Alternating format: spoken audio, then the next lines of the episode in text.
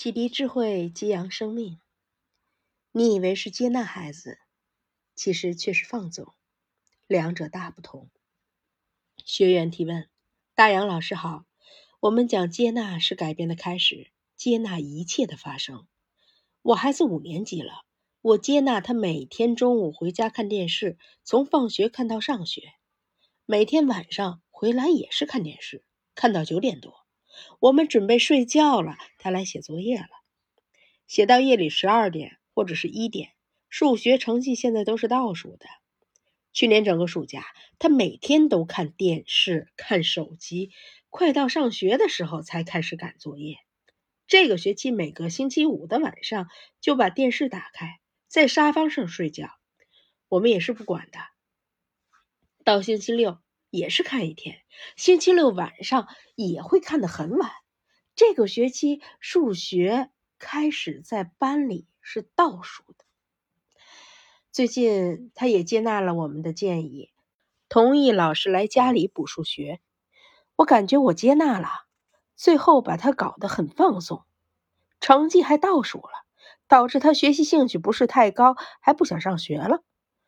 这一路走来，是不是我们太放纵他了？我到底是接纳还是放纵了呢？导师答疑：问题产生的时候，答案就已经在了。你自己说了问题，也说了答案，所以你到底是接纳还是放纵呢？如果你是接纳，你就不会问这个问题，因为他学习好不好，你都不会担心。因为你会允许孩子自我负责，问题是你没有接纳，接纳不了，然后你又不去沟通，也不去表达，那就是放纵啊！很多人学习后啊，就从一个极端跑到了另一个极端，原来控制的很严，上了完刑就什么都不管了，放任自由，那不麻烦了吗？就像风筝。已经松了，一直往下掉了，你还不收线？如果你真的接纳了，你就会把整个自我负责的过程交给孩子。他晚上十二点做作业，然后他很痛苦，老师也批评他，他的成绩下降了，他很难过。最后他思考总结，成绩又提升了，他开始自我负责。问题是你不敢。万一他就这样下去了，成绩不好了，将来不上学了咋办呢？你害怕，所以说我们接纳他，不是要放纵他。如果孩子要杀人，能接纳吗？我们首先要建立关系，分享而不教导，尊重而不放纵。如果你教导他，带来的一定是对抗，对方马上就会跟你对着干。这就是青春期，这就是一个生命，这就是一个自我。每个人都有一个自我，尤其是小孩子。比如你觉得他饿了，你不说吃点饭，可能他还准备吃。你一说多吃点，人家反而不吃了，宁愿饿着也不吃。所以，如果你生这个孩子，养这个孩子，你又不了解这个孩子。那太遗憾了，你生的，你养的，你一定要了解这个孩子的心情。我的小女儿在小的时候，其实她很饿，我们就弄很多的饭给她，但她即便饿了都不吃，还说不饿。如果我们说不饿就不吃吧，我们就散步去了。我们一出去，她马上就跑到了厨房，大口的吃。那为什么他饿了还不吃呢？因为你让他吃，他就吃，他就觉得没有自我了。这就是小孩的特点。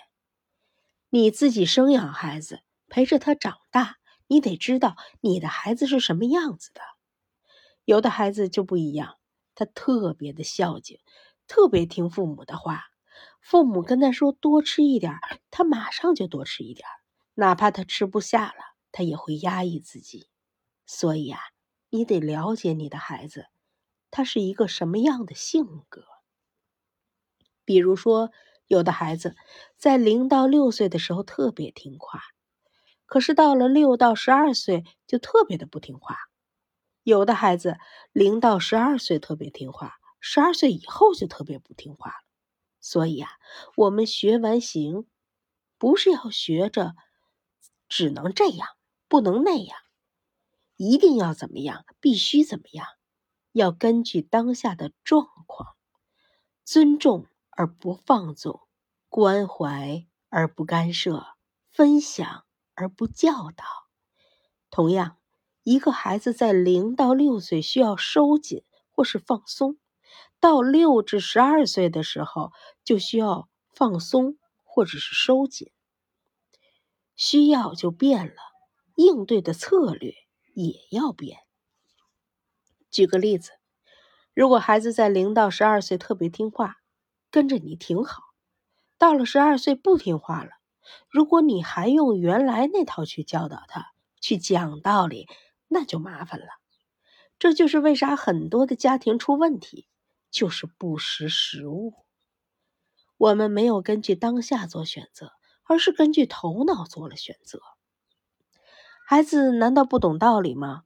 他懂，你还讲，讲了有啥用呢？有很多东西形式是大于内容的，而我们很多的时候都特别注重于内容，而没有注重包装的形式。同样。你给别人分享一句话，如果你直言不讳，让对方感觉到被羞辱、被批判了，对方认你的理儿，但是绝对不会调整。那反过来讲，你用一个好听的方式，对方能接纳的方式去讲，对方马上就接纳了。所以，首先要对自己诚实，然后根据每一个当下去做调整。分享而不教导。如果你教导孩子，就跟你对着干，他哪怕让自己很痛苦，他也要跟你对着干。他吃那个苦，是为了得到他的权利，得到他的自我。我们不也这样吗？死要面子活受罪。你想想看，孩子有不要形象的吗？有不要面子的吗？你让他怎么样，他就怎么样。如何让他保存了他的尊严，保证了他的面子，然后让他自己做调整呢？第一，尊重；第二，绝不放纵。绝不放纵，那就只是分享，绝不教导。你把这个东西悟出来，不光教育孩子没有问题，工作也没有问题。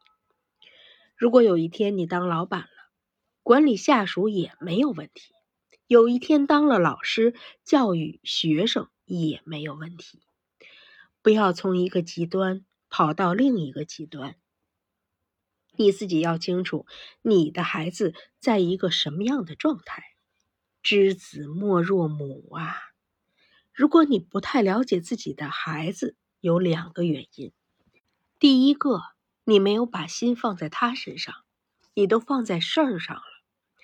你都放在作业上了，你没有观察他的心，你没有观察他的品性。第二个，你之所以不能了解你的孩子，是因为你还没有了解你自己。我们的成长过程，第一个是见自己，见自己什么呢？见自己的欲望，见自己的期待，见自己的自我，见自己的自私自利，见自己的形象面子。你要看见自己，因为你都不能了解自己，你也不会了解你的孩子，你的教育就出问题了。你不了解你的先生，你的婚姻出问题了；你不了解别人，你的事业就出问题了。为什么不了解别人呢？因为你不了解自己呀。所以，先去看自己，然后再去看别人。第二个，见众生，见众生干什么呢？了解人性，了解你的孩子，就了解了人性。每一个人，不光是你的先生，你的孩子，你了解全天下，了解众生，他们的生命中人性的本质到底是什么？最后再见天地。天地就是阴阳，就是规律，就是道。所以它是一步一步的。